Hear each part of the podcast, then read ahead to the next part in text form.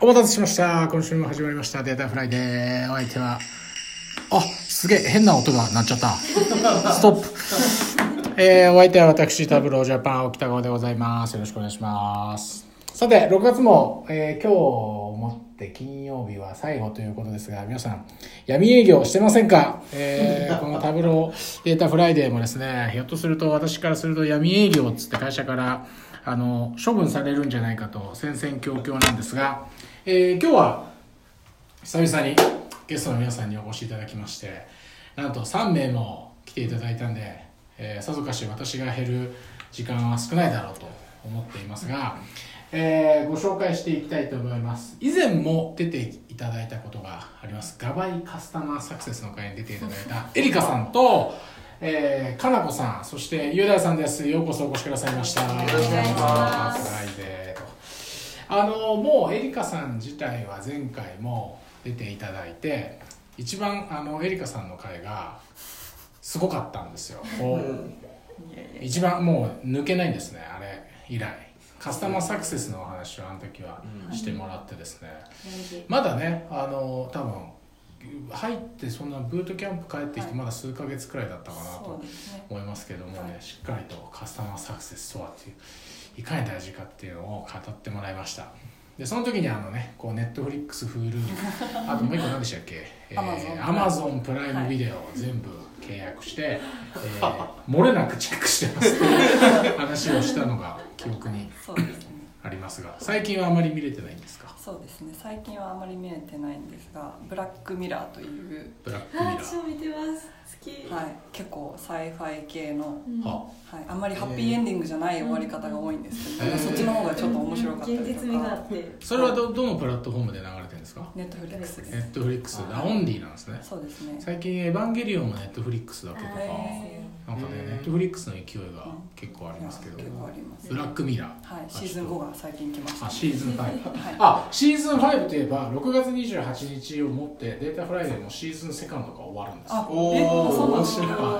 で7月に入ってシーズン3なんですね。おー。続いてますね。で何が変わるかっつったら何も変わってないんですけど、まあ、気分を変えようってことで変えてます。はい。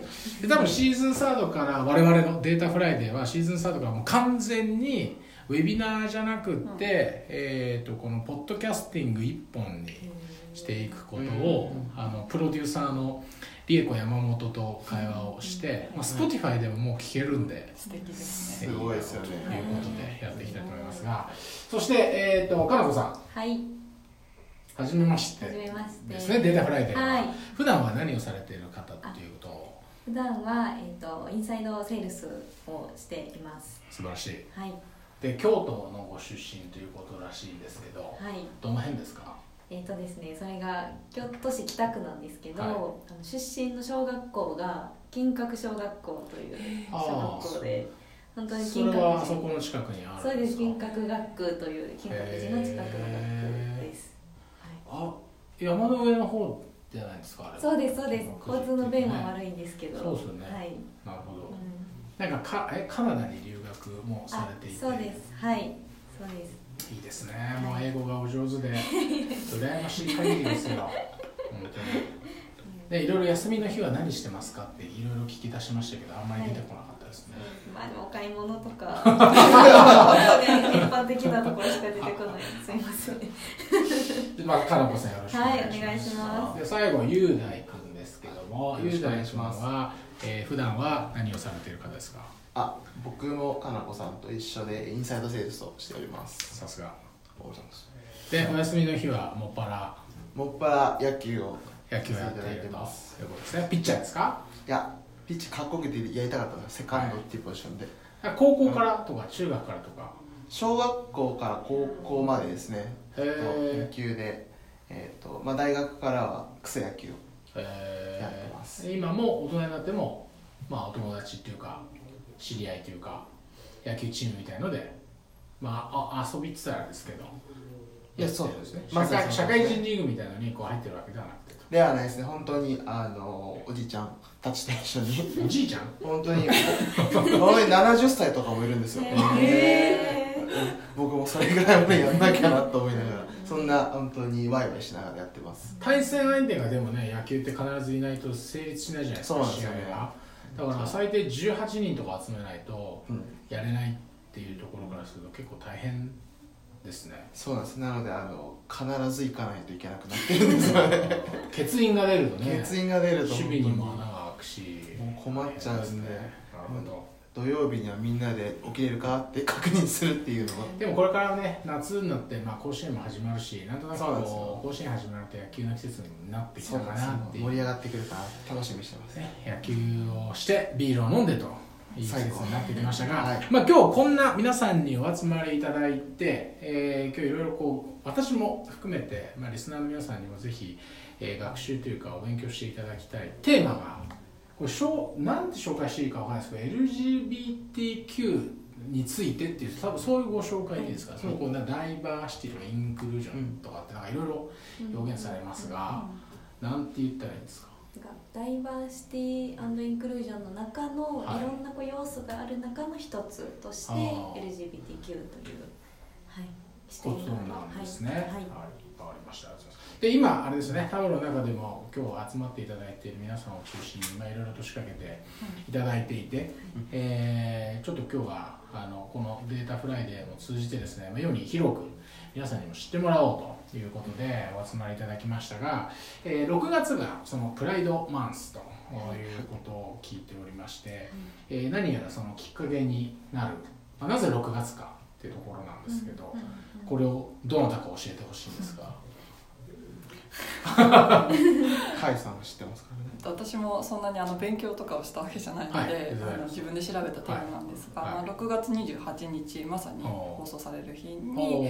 えー、とそのストーンウォール事件というはイベントがありまして、でまあ、それは何だったかというと、まあ、はい。ニューヨークのゲイバーに、まあうん、警官が立ち入り捜査みたいな感じで、はいはちょっとこう不当な感じの取り締まりを行おうとしたところ、はい。まあ、そこにあのいらっしゃった同性愛の方々、うん。がもうそこで暴動を起こしてこうちゃんと自分たちの権利に対してまあこうなんですかね立ち向かおうみたいなところの、暴動っていうような言い方にはなっちゃうんですけど、うん。まあ、そういったところのイベントがあったっていうところから、うん。まあ、6月をプライドマンスとして世界的になるほど。こういった活動をされているなるほど、はい。まあ、歴史的にはやっぱりこう理解されていない、まあ、過去もあって、えーまあ、あるタイミングでそういう皆さんがこう集まっているところに、まあ、不当な捜査というか、まあ、そういうのがあって、まあ、そこに対するこうレジスタンスというか反抗心からこう生まれてきたムーブメントも大切にしようということで、6月がプライドマンスということなんですね。なるほど。まあ、6月確かあの天安門広場のね天安門事件も6月、でいまあ、未だに中国行ってもね天安門事件はググっても出てこないっていうような、ね感じですけれど、まあ、やっぱりそういう歴史的にこういうなんか発端があって、えーそこから活動が生まれてくるっていうのはいいなと思いますでこう LGBT は、まあ、私も知っているんですね。それぞれ、まあ、レズビアンとかゲイとかバイセクシャルとかトランスジェンダーの頭なんですよね、で最近その後にこう Q あのアルファベットの Q がついたりとか、なんかこう S っていうかその複数形の S がついたりとか、なんかいろいろこう、あうん。派生形って言ったらいいのかわかんないですけども、表現があのいろいろ出てきたっていうことなんですけどこれはどういうどのいうあたりなんですか？そうですね。まあ LG、まあ、セクシャルマイノリティとかを言ったりするんですけど、まあ、LGBT に当てはまらない人たちっていうのもやっぱり出てきて、で Q で言うと、まあ、クエスチョニングとか言われたりするんですけどおその L にも G にも B にも T にも自分はその定義に当てはまらないっていう人たちだったりですとなるほか S をつけることでうん。LGBT だけじゃなくてその他にもいますよっていうことを示したりだとか、その後に例えば I とか A とか入れたりも本当にいろんな定義が含まれて、まい。い、ろんな人を含みたいっていう意味で、うん。いろいろこう派生的に呼び方が出てきてるっていうところなんですけど、やっぱりメインとしてはその自分をなんていうんですかねその一般的な女性で生まれてうん自分の性を自分できちんとその生まれた性で認識をしていて、うん。かつ異性が好きな人うん。に当てはまらない人全てがこう当てはまるという、うん。ところのイメージを持っていただければと思いなるほど。ます。なるはいほど。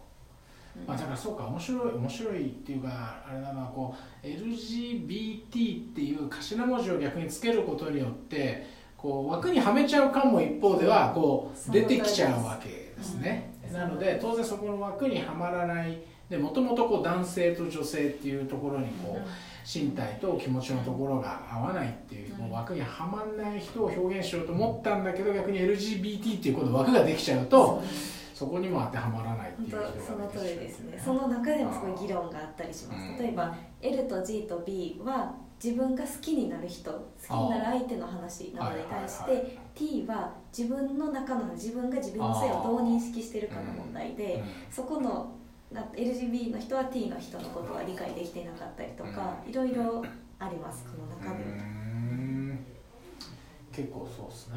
い。この後、えー、荒い荒いっていうのでいいですか、はい。ALLY 英語の単語で検索すると味方っていうのがうん。出てきますが、うん。この荒いという存在はどういう存在なんでしょですね。あのそれこそ、まあ、いわゆる、うん、LGBTQ に、まあ、当てはまらないあのいわゆる性的なマジョリティに入るです。男性であれば女性が好きな方、うん。女性であれば男性が好きな方、ですけれども LGBTQ の方々に理解がある。う、うんとかですね、そういったあのね困っているとかを助けてあげるようないわゆる支援者、本当に、あのあ荒いで調べていただいたら出てくるような方々を、特にですねこのお LGBTQ のお、まあ、イベント活動の中では荒いとして呼ばせていただいているっていうのがあります、なるほど。じゃああれですか。究極は例えばこう荒いっていう別に呼ばなくても、まあ、みんなが荒いだったら、荒いってそもそも呼ぶ必要ないよねっていうところに行けたら、荒いっていう言葉すらもひょっとしたらいらないっていうことでいいんですか、それこそそうですね LGBTQ って言葉自体がなくなるあべきである。そうだね。そうだね。みんな違って当たり前だよねっていうところになれば、はいはいはい、うん。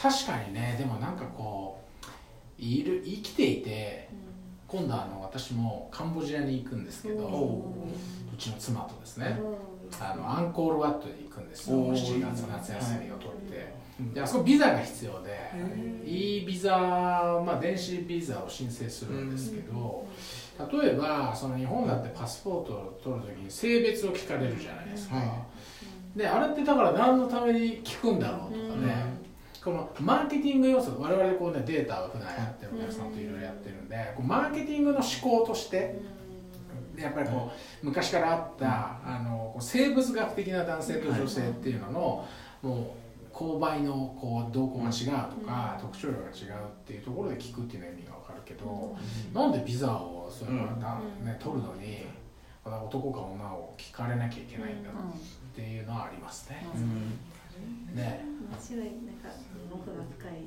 奥が深深い。い奥がそもそもだから男女とは何なのかみたいなね、いろいろね。面白いですね、面白いって言っていいのかだからこうさ面白い私からこうするとですねこうなんていうかちょっとこうセンシティブな話題なようにも捉えがちなんだけど、逆に別にこうセンシティブに捉えずに、あの普通にこう会話できる方がノーマルじゃないですか、だからそうだからセンシティブに考える必要はあんまない。うん、ですね。みんなもっと話すようになったらいいのにと思います。ってことでいいんだよね。そうですね、なんかこうちょっとこうひそひそみたいな感じが出ちゃうっていう時点でこうなんていうかやっぱりねこうこう一般的じゃないですあれだけども、表舞台に出てこられないっていうことになっちゃうから、それをみんなで分かってやんなきゃいけないな、はい。なるほど。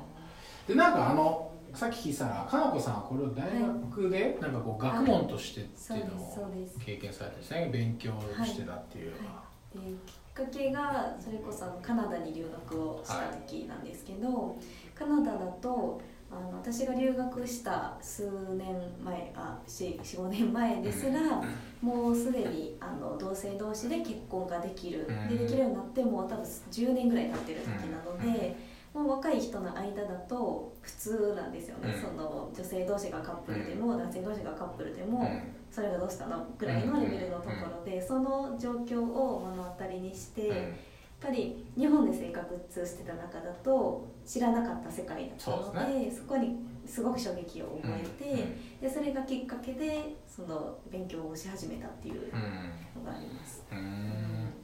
確かにねでも私もあの、えー、と前職でアメリカに3か月間行っててさあの、うんサンフランシスコに行ってたことがあったんですけど、シリコンバレーのその。はい。でスタンフォードじゃなくてあの時はボストンにど,、まあ、どっかの大学の、えーキャンパス見学ツアーっていうのを行ったんですよ、あの出張と称して旅行してアメリカ国内をですね、その時に言ってたのはあの寮じゃないですか。寄宿系が多いですよね、大向こうの大学って、でえっ、とねこう部屋の入り口にやっぱこうレインボーのフラッグが出てる部屋も当然あったし、で一方であの誰その一緒に参加した人だったかツアーのコンダクターの人だったか現地の日本人から聞いたかわかんないけど忘れたけども、あの男子校とか行ってあの男性男子校だから当然こう男性4人で相部屋とかになるじゃないですか。でね、それに対して親御さんが男性とあの相部屋になるぐらいなら異性と相部屋にしてくれっていう親御さんもいるって言ってましたね。だから、まあ、その高校生ぐらいとかね大学生もある種多感な時期なのでその時にこうやっぱこう親御さんとすると、まあ、そういうねこう男性を自分の息子たちが、あー恋心を男性に持つんではなくて、やっぱこう女性にっていう風な親御さんがいたりするとそういうねあの注文というかあれが入るっていうような話もありましたな。そうか逆に欧米諸国だとうん。宗教の問題が多分は大きくてそのいそのすごい賛成進んでる面がある一方ですごい強く反対される人もいて、でそれっていうのはほとんどが宗教的なところから来るうん。ものなんですよね。なんか逆に反対意見も賛成意見もあるからこそ議論が活発になって、うん。そういう問題問題というか議論がこう見えるようになったっていう背景もあるなと思っていて、日本じゃ両方ない誰もこうあんまり話そうとしないそう避けるですね。はないので確かにね。そういうところがなんかやっぱ違うのかなと思います。日本はやっぱりあれじゃないですか。海に囲まれてるから、うん。こうね民族がいろいろ入り乱れてないじゃないですか、うん。結局はね。うん。アメリカなんてやっぱりもともと宗教的に迫害されたヨーロッパ人がうん。メイフラワー号に乗ってきてみたいな、うん。そういう人たちがねあの先住民の土地を奪いながら大きくなっていった国だから、なんかいろいろなこう文化のねあれがありますけど、日本ってだからあの面白いなと思うのは日本は村社会なんですよね、DNA 的に村社会。でその維新伝心っていう言葉があるみたいに、えー非常に小さいコミュニティで日本人って歴史的に生きてきてるので、こう顔を見ればああ彼はどこどこさんちの息子の雄大君よとか、どこどこさんちの娘さんのエリカさんよと。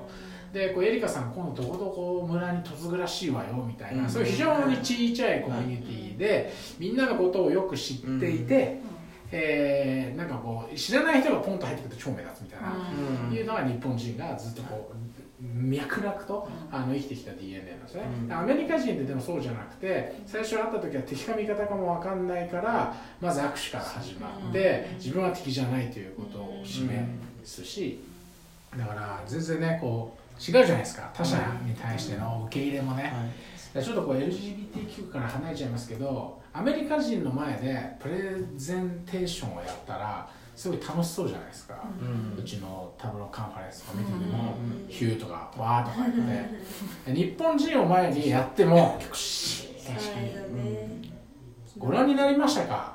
データデイアウトのオープニングで。全く盛り上がらなかったあれを。後ろの方で社員だけはそう社員だけがわーとかね。もう福島さんの笑い声が聞こえてくる。みたい。なシーンみたい。なね。だからだからそういうこうやっぱさなんて言うんだろうな。ウェルカムな雰囲気が日本人ってちょっとないですよね、寂しいですねうん。ね。これどうかどうどうやったら変わっていけるんですか？難しい問題ですね。結構自分のこととして考えるのが大事なのかなと思っていて、はいはいこういろんなアライの方とかうん。他の会社の人とかからも聞いた話だとやっぱりそういうウェルカムな気持ちとかうん助けてあげたい気持ちを持てる人っていうのは何らかのマイノリティを自分が持っている人あで自分も例えばその LGBTQ に関係ないけれども、うん。例えば過去にこういう辛い経験をしたとか、うん。幼い時にこういう気持ちがあったとかっていうところのマイノリティがある人はこういった形のそういう LGBTQ とかの方々に対してもうん。同じように辛い思いしてるんじゃないかとかっていう共感を持てるうっていう方が多いんじゃないかっていうのを聞いてあ確かにそうだん、なって私なるほも思ったのでなんかそういうなんか自分の経験と一緒にこう照らし合わせて人のことを思いやれる人っていうような形がまあいろんなみんなができれば変わっていくのかなと確かにね。皆さんは道を歩いていて道を尋ねられることとかありますか？多いですね。あ多い。そうめちゃくちゃ声かけられるそれはだからやっぱり出てんじゃない？にじみウェルカムな感じが、何かしら見ていただけたのかな？やっぱりなんかこうねあの日本人って結構冷たいじゃないですか、うん。うんあの外国人の人で話すと東京は綺麗でみんな優しいって言うけど、なんか日本人から見るとそんなことないんじゃないかなみたいな。優しいっすかねみたいな日本人みたいな。なんかもうちょっとこうねうん手取り足取りさわかんない。そうです東京に観光に来た外国人の人も含めてさこう文化が違うところから来てさ、うん。電車どう乗ったらいいのかなとかこう電車のこうあの路線図をこう見ながらやってる人がいたりしたら声かけてあげればいいなと思うけど、まあめったにしないよね。そうですねやさえ優しいオーラが出てんだよ。それだけ雄大さんはよかった。セカンド守ってるだけあって。せっかくしっかりと思って。でこのまあ LGBTQ みたいなもの自体は、まあ、日本で例えば私たちが子供の子、まあ、私たちって皆さんあのだいぶ世代が違う方もいるんですけど子供の時ってあんまりこうね聞かなかったうん。ですね日本でも。でまあ、最近になってこうよく聞くようになってきたかというような気もするし、あのタブロージャパンみたいにこう会社を挙げて、でこういう活動に参画していこうっていうような機運も出てきたと思うんですけど、なんかその辺別にきっかけがあったとかっていう話じゃなくて日本は？やっぱり自然とこう,、こうなんて言うんだろうな。こう理解が進んできたっていうか、うん。そういう感じなんですか日本でも。うん。そうです最近それこそメディアに取り上げられたりとか。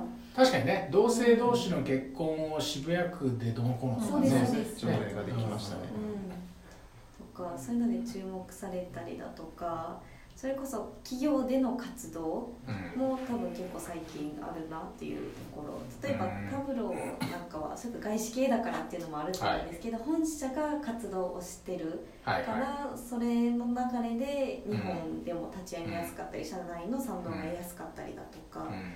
そういうところはあるかなとうん。思います。今あれですか？日本国内でその同性同士の例えば、えー婚姻を認めているっていうのはまだ東京くらい。いやいくつかありましたよね。ちょっと私も忘れちゃったんですけど。条例で区単位で認めてるだけなので、うんあの結婚はできないです、うん。国としては。それってだからどうどういうことなんですか？区、う。んえー、と条例で、まあ、はい。区が認めている状態っていうのは、は証明書が発行してもらえるんですね。はい。でその証明書があれば例えばパートナーと一緒に住まれている時に、例えば一人のパートナーが例えばあの縁起もない話ですけど事故に遭われて、うん。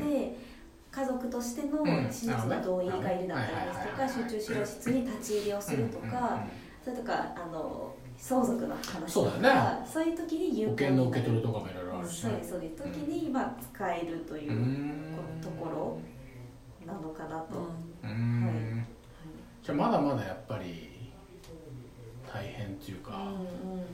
は壁はまだまだあるんですね。そうですね。そうだな。実際だから法律上を、えー婚姻関係にあると認めていないとこうできないことって今言ってくれたようにこうはい。手術の同意もそうだし、例えばローンを組む時もねうんあの夫婦だったらペアローンとかって組めるけど、うん。うんうんえー、と男性同士で女性同士で「いや私たちパートナーなんで」って言われても、ただこうねパあのローン会社側がついていけないとか、まあ、保険金は変な話誰でも受け取り人にできるっちゃできるけど、それ以外なんかあるのかな？家族婚姻関係じゃないと。まあ保険とかですよね。うん。会社のうん。扶養に入るとあか扶養ね、ね確かに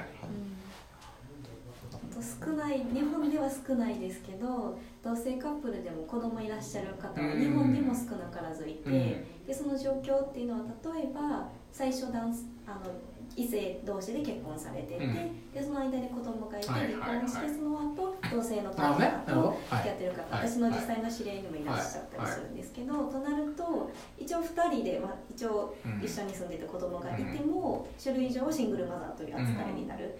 で片一方とはこう家族関係はないというふうにされる状況があったりだとかパートナーえっ、とえー、と男性と女性で今のパターンだと,、えー、と婚姻関係がこうお国家的にも認められるから、まあ、前妻とか前の奥さん旦那さんとの子供は連れ子として、えー一応自分のか家族に入るんだけど、うん。ってことですね。そうですそうです。ね、うん。その男性同士女性同士も例えば養子をもらったりだとか、えー、と精子提供を受けて、出産するっていう例も海外では結構あるみたいですけど、うん。日本じゃかなりまだハードルそのハードルがね高いかなっていう。そうね。確かにうん。まあ、そこでこうお子さんをもう飼ったとしても、その後生活とか生きていくのがね、結構大変ですな。じゃあまだまだまだまだだまだまだじゃないですか まだまだちょっと頑張らないといけないですね。頑張ってください。そう。だからまあそういったところもあるので2月でしたかねそのお認めてほしいということで何名かの方があの裁判に出されたんですかね。今年の2月。今年の2月ですね。やっぱりそういう動きというのは逆にこれまではなかなかなかったんですけどやっと実際に法律を動かして動きはできてきて、まあ、それも多分渋谷区が最初に条例を作ったっていうのもきっかけになってきてるのでそこはもう時間うん。をあのか関わると思いますけどこれからって改善してくるところだなと思いますね。渋谷区ってだから早いんですね早かったですね。そううん。それもあってあの日本のいわゆる東京でのおプライドパレードですね、うん。うんはあの渋谷区でやってますね。代々木公園からあの渋谷を。ねアメリカはなんかカリフォルニアが割と早いタイミングでとかじゃなかこったそ西海岸は結構リベラルな感そうだよじなのでね。だから俺サンフランシスコにいる時になんかあるんですよね。そのこう LGBT さんはい。LGBT 皆さんがこうゆ集まる街って言ったら街っていうかなんかあるよね。カストロあるよね。カストロストリートというところすね。行きましたよ。うんすごい楽しいです。横断歩道がレインボーになってたりとかすごい可愛いんですよね私が行ったのはもう,、もうだいぶ前だから。あ そうなんですね。はいそうなんですよ。あそうなんですね。もうサンフランシスコはあのいわゆる世界でも一番、うん。あの有名なね。ところですね、うん。そうなんだ、はい。まあ、それこう受け入れる受け入れ許容にはい対してね、そうですねまあ、サンフランシスコ街としてもねいいとこですよ、うんそこはね